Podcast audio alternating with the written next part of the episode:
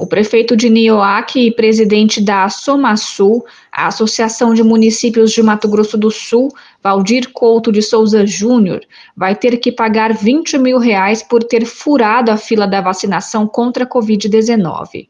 O valor corresponde ao salário do prefeito, que é de 12 mil reais ele terá que desembolsar duas parcelas de 6 mil reais para o pagamento de multa civil e outros 8 mil reais de indenização por danos morais à coletividade, totalizando assim os 20 mil reais. A determinação é do Ministério Público de Mato Grosso do Sul e está publicada no Diário Oficial da última sexta-feira.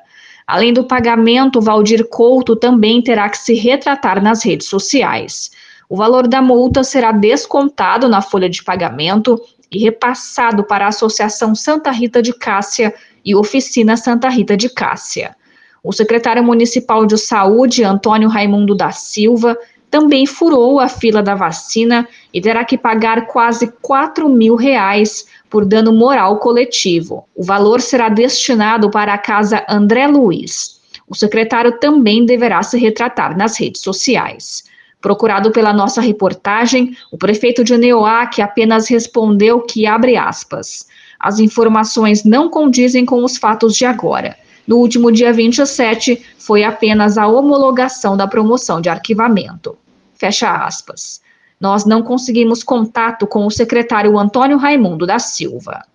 De Campo Grande, Lorraine França.